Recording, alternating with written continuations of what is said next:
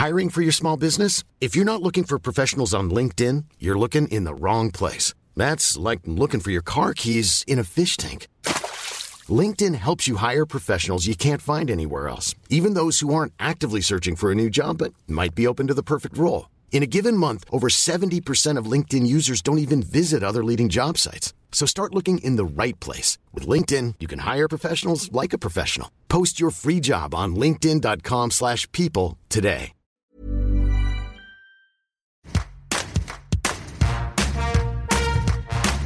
Bonjour, c'est Anne-Laetitia Béraud. Bienvenue dans Tout s'explique, le podcast de 20 minutes qui parle de sexualité, de société. Aujourd'hui, on parle de genre, d'identité, d'histoire et de Jeanne d'Arc. Trouvez-vous que Dieu ait pris une bonne décision en chargeant une ignorante de venir sauver le royaume de France La question du genre paraît très moderne. Mais si on remonte dans le temps, au Moyen Âge, dans une société dominée par l'Église et la noblesse, est-ce qu'on pouvait naître fille et devenir chevalier portant les armes? Est-ce qu'on pouvait changer d'habit comme d'identité? Est-ce qu'on pouvait changer de genre? Ce sont les questions posées par Clovis Maillet, historien spécialiste des questions de genre au Moyen Âge. Il a publié le livre Les genres fluides de Jeanne d'Arc aux Saintes Trans chez Arquet. En prenant plusieurs exemples des personnages historiques, il révèle que des expériences de transidentité ne relèvent pas seulement de l'histoire moderne. Première question à Clovis Maillet, comment résumer la thèse de votre essai? L'idée de ce livre, c'était véritablement de faire entamer, de faire entrer aussi l'histoire des transidentités, on dit parfois aussi l'histoire de la transitude, dans une dimension historique euh, longue. Et l'idée de départ, c'est qu'effectivement, cette expérience des transidentités, on peut dire des disjonctions entre le sexe qu'on dit assigné à la naissance, celui qui est écrit sur les papiers d'identité, et le genre d'identification, hein, la manière dont les personnes se ressentent au fil de leur vie. Qu'il puisse y avoir une disjonction entre ces deux données, souvent c'est mentionné comme un problème très contemporain. Et cette idée de revenir à des temps qu'on dit pré-modernes, eh bien, c'est une manière de penser ça dans un temps historique un petit peu plus long. Et il se trouve que l'époque médiévale m'a semblé un endroit très intéressant parce que ça a été donc à la fois une époque qui est dominée par une institution dominante extrêmement puissante, qui est celle de l'Église chrétienne, et qui est en même temps l'objet d'expériences sur le genre qui sont d'une très grande complexité et qui sont difficiles à penser avec euh, les outils que l'on a aujourd'hui dans notre monde contemporain. Donc l'idée euh, du livre, c'est pour ça qu'il est écrit de manière régressive, c'est de parler euh, d'abord de notre époque et en particulier de la manière dont on a interprété les figures médiévales aujourd'hui c'est pour ça que je prends l'exemple de Jeanne d'Arc, qui est peut-être la plus grande héroïne du Moyen Âge. Mais je prends la Jeanne d'Arc plutôt des années 90 et des années 2000. Comment est-ce qu'on s'occupait de ce personnage-là? Et je remonte le temps petit à petit. Je remonte à euh, la Jeanne d'Arc du 15e siècle, puis à des romans de chevalerie du 13e siècle, puis à des histoires de saints du 12e siècle. Et euh, je remonte ensuite jusqu'au tout début du christianisme pour voir d'où est-ce que venait ce monde-là et montrer qu'en fait, à tous ces moments-là, on pense en termes de genre et les gens pensent, les gens écrivent, les gens ont des hypothèses qui sont parfois assez complexes sur la manière dont se définit le genre des personnes. Euh, votre ouvrage parle de transidentité, de transgenre. Vous l'avez bien dit au début euh, de l'entretien, c'est des notions donc euh, de notre monde moderne. Est-ce que c'est pas avoir une vision anachronique, donc déplacée dans l'histoire, de parler de transidentité ou de transgenre au Moyen Âge.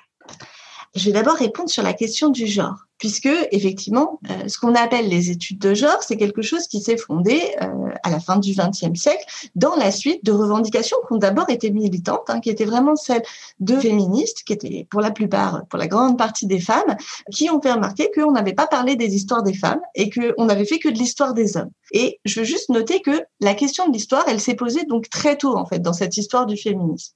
Ensuite, pour revenir sur le concept lui-même euh, de genre, ce qui est intéressant, c'est que quand on remonte aux périodes pré-modernes, on est avant ce qu'on appelle la grande distinction entre nature et culture, quand on, le fait aujourd'hui. Simplement parce que tout a été créé par Dieu, donc tout appartient à Dieu, et donc tout ce qui existe, à la fois l'être humain, mais aussi les espèces naturelles, tout est confondu en fait dans ce qu'on appelle la nature.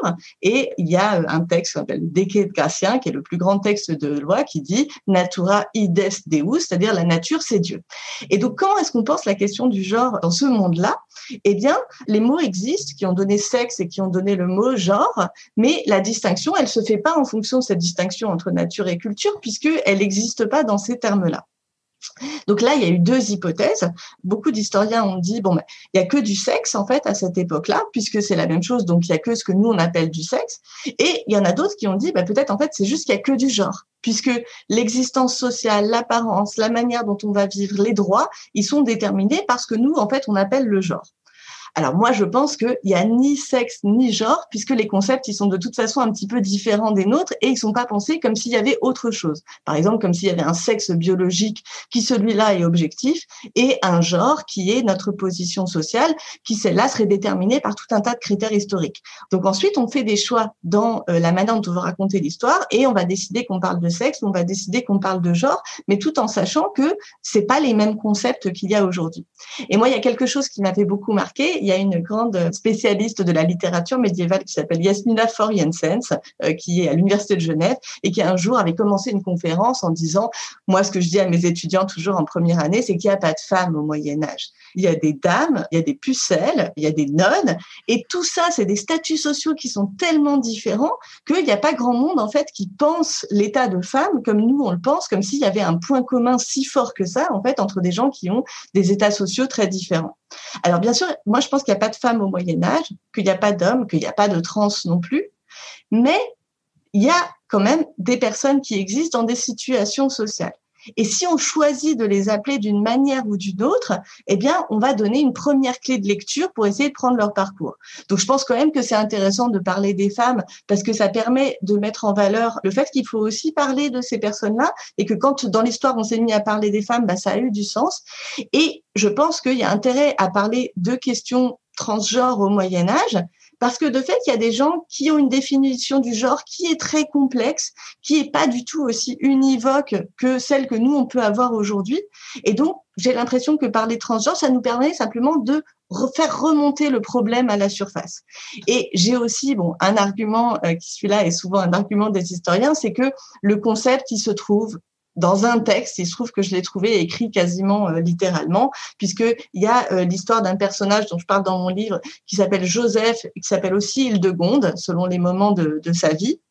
Donc, un personnage qui a été assigné comme une fille à la naissance et qui a passé toute son existence sociale euh, socialisée comme un garçon et qui est devenu un moine.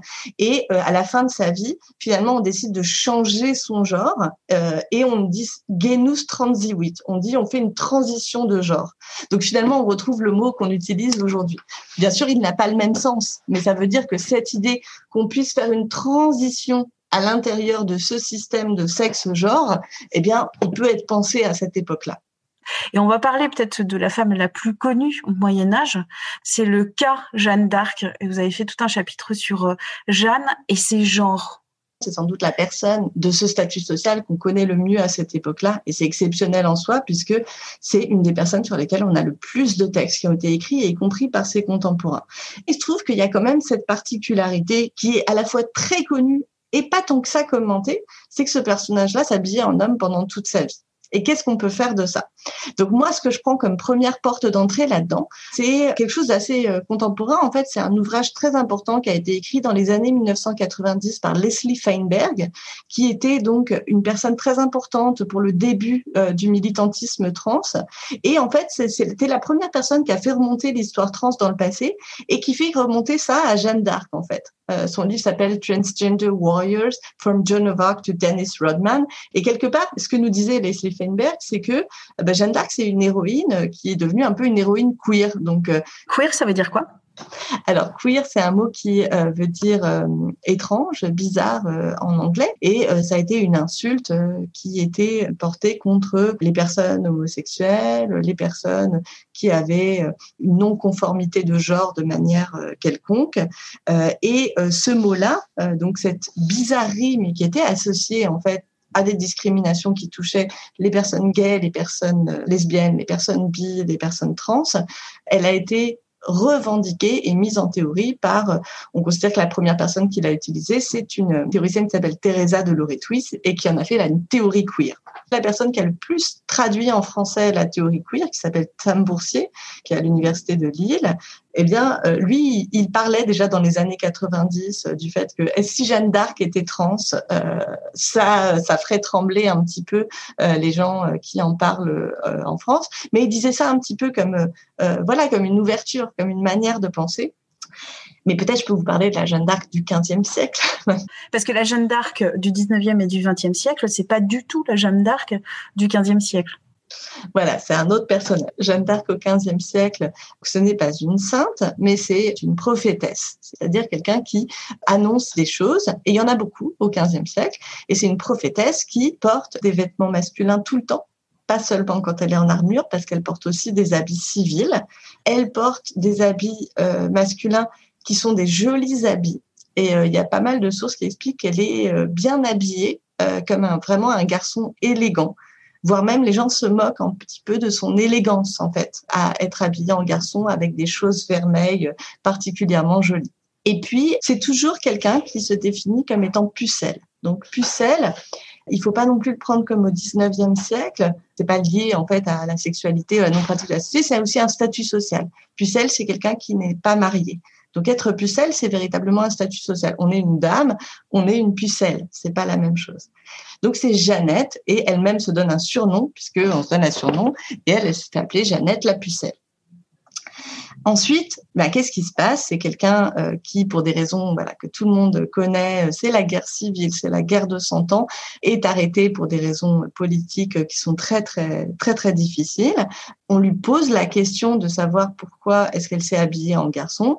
Elle répond, c'est parce que cet habit lui plaisait le plus. Bien sûr, elle dit ça dans un procès. On ne sait pas exactement si ça veut dire ce qu'elle pensait profondément au fond d'elle. En tout cas, ce qu'on sait, c'est que voilà, elle s'est toujours habillée en garçon. Elle a passé toute sa vie habillée en garçon et qu'elle n'a pas remis des habits euh, féminins, sauf quand on on l'a forcée en fait. Et c'est une des raisons qui est inscrite dans son procès qu'il l'a condamnée, puisqu'elle est condamnée comme hérétique. Hérétique, ça veut dire littéralement c'est quelqu'un qui fait des mauvais choix hein, dans l'application du christianisme. Et un des problèmes qui se pose, c'est que donc euh, non pas seulement elle était habillée en habit d'homme, mais elle était habillée en habit d'homme pour la communion. La communion, c'est le moment où on est en lien avec euh, le Créateur, avec le Seigneur. Et donc, à ce moment-là, il ne faut pas mentir. Et donc, la question qui s'est posée, c'est, c'était un mensonge.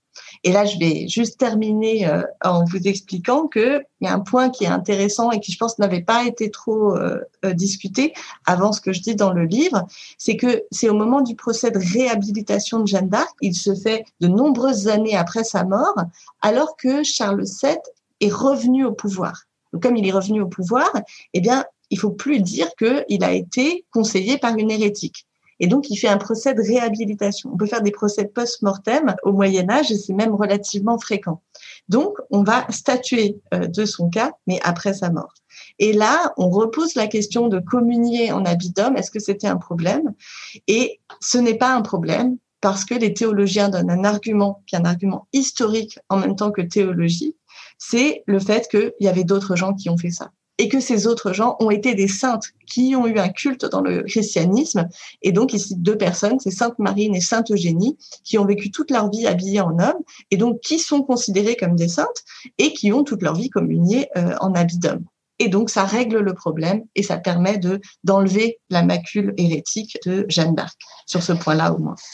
On va boucler la boucle de, cette interview. Je vais vous laisser surtout dire la dernière phrase de cette interview euh, sur la thèse de ce livre, qui parle de Jeanne d'Arc, mais qui parle aussi d'autres figures euh, du Moyen Âge. Ce que j'essaie d'expliquer dans ce livre, c'est que euh, au Moyen Âge, le genre c'est pas seulement une différence entre un genre biologique, par exemple, et un genre social. C'est aussi la différence entre un genre social qui donne des droits et un genre moral qui va montrer qu'on est plus ou moins élevé dans l'ordre chrétien. Et ce genre moral, il peut être masculin ou féminin, mais on est dans un monde qui est quand même très euh, misogyne et dans lequel plus on se comporte comme un homme et plus on fait montre d'élévation spirituelle. Je cite plus de 20 cas en fait de personnes qui sont été considérées comme des saintes et auxquelles un culte a été rendu et qui ont passé tout ou partie de leur vie sous une identité masculine, alors qu'elles avaient été assignées femmes à la naissance. Donc on en trouve beaucoup. Mais par contre, c'est asymétrique parce qu'on trouve très peu de gens euh, qui sont assignés hommes à la naissance et qui vont vivre toute leur vie sous une identité féminine. On en trouve, ceci dit, mais on en trouve beaucoup moins parce que c'est considéré comme meilleur d'aller plutôt vers le masculin que d'aller plutôt vers le féminin. Mais pourtant, ça existe. On n'est pas déterminé entièrement par son sexe de naissance au Moyen Âge. Merci à Clovis Maillet pour cet entretien.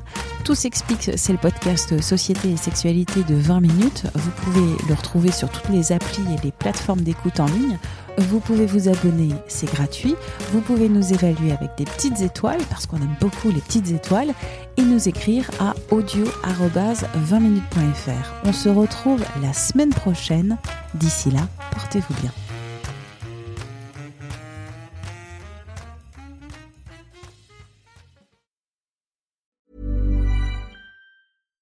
Hi, I'm Daniel, founder of Pretty Litter. Cats and cat owners deserve better than any old-fashioned litter. That's why I teamed up with scientists and veterinarians to create Pretty Litter. Its innovative crystal formula has superior odor control and weighs up to 80% less than clay litter. Pretty Litter even monitors health by changing colors to help detect early signs of potential illness. It's the world's smartest kitty litter. Go to prettylitter.com and use code ACAST for 20% off your first order and a free cat toy. Terms and conditions apply. See site for details.